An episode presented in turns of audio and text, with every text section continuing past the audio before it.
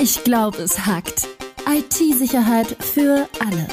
Außer ne Ah, Tobi, erst wechsel mich am Feiertag. Ich möchte eigentlich nur meine Erkältung auskurieren. Jetzt wirkst du noch das Intro ab. Was ist denn los? Ja, den Jingle habe ich nur deswegen abgebrochen, weil ich Angst habe, dass der sonst länger ist als der Podcast, weil wir eigentlich heute nur ein Update sprechen müssen. Rüdiger, es ist was passiert äh, bei dem Boeing-Hack. Lockbit hat doch Boeing geransomwert und jetzt sind die von deren Seite verschwunden.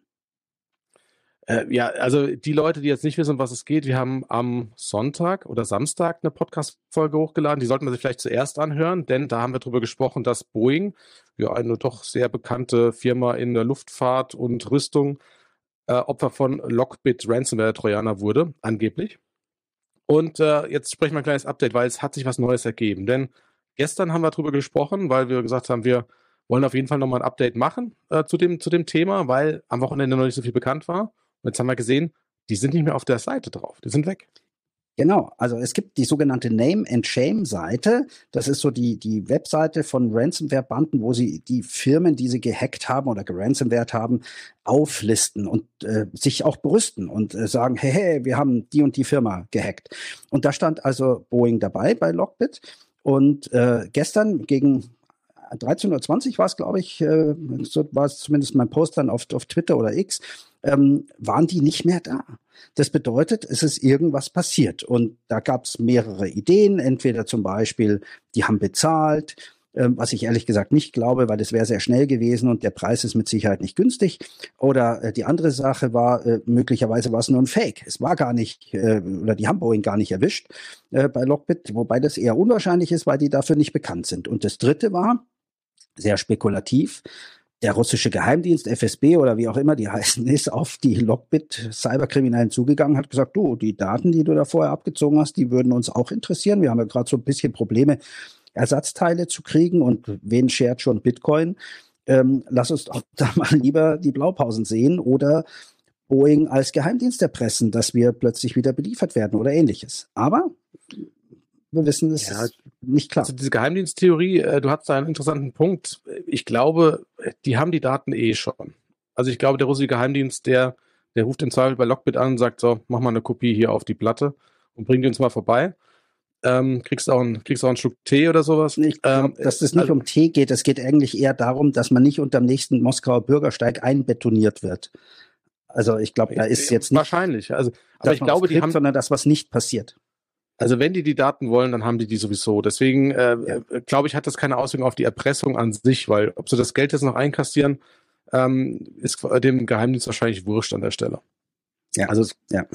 glaube ich, glaube ich nicht, dass es deswegen runter ist. Und dass es runter ist auf der von der Seite im, im Darknet, das ist ja, das kommt ja ab und zu mal vor, aber ist eher selten. Also ich habe das selten gesehen, dass da Firmen verschwinden von dieser Name and Shame Seite. Ab und zu, aber selten. Genau, und dann ist irgendwas passiert. Und meistens kriegt man es eben nicht mit. Also man weiß eigentlich gar nicht, was passiert ist.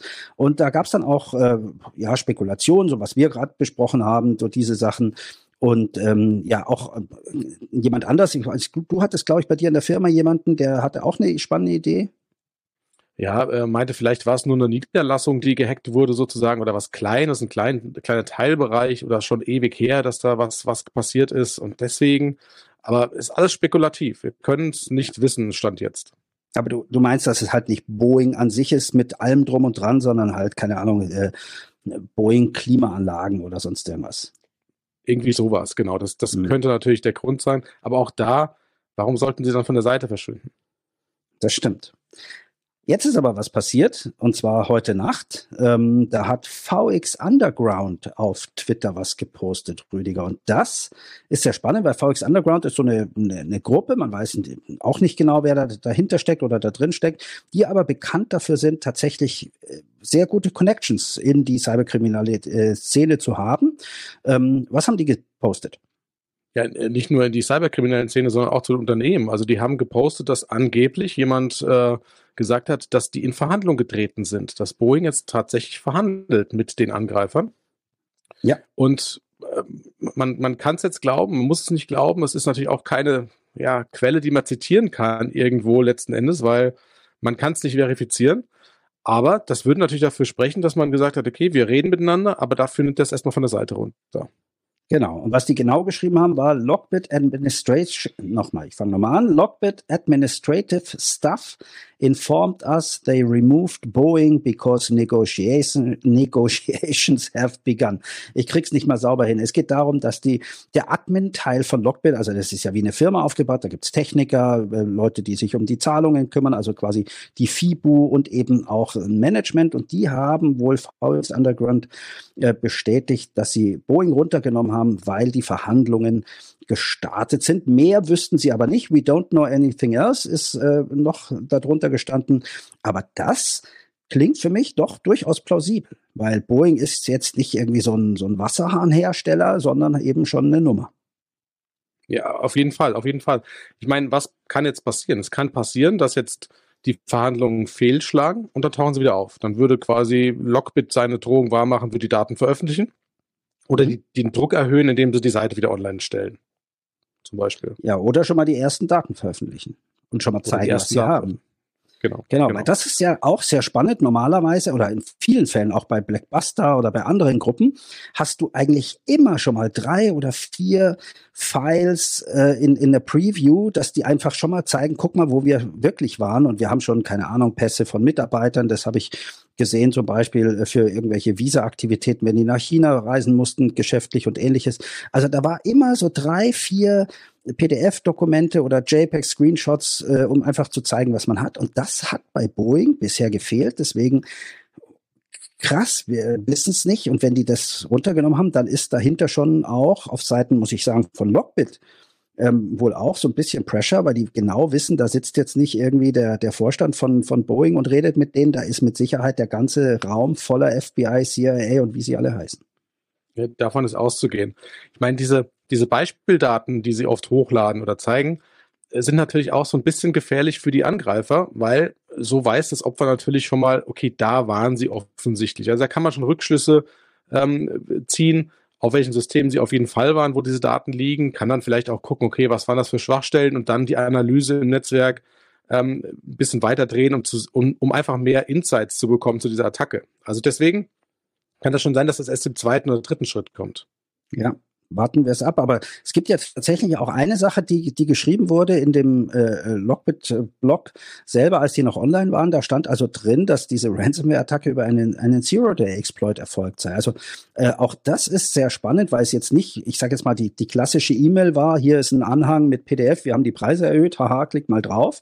Und du denkst dir, oh, schon wieder Preiserhöhung, klick, klick ähm, sondern da wurde, wenn es denn stimmt, ein Zero-Day-Exploit verwendet. Das bedeutet eine Sicherheitslücke, die offensichtlich sehr krass ist und, und äh, großen Zugang ermöglicht in Systeme, die aber noch gar nicht bekannt ist, die also vom Hersteller noch nicht mit einem Patch versehen ist und ähnliches. Normalerweise sind solche Lücken, wenn man sie im, im Untergrund verkauft, sage ich mal, relativ teuer.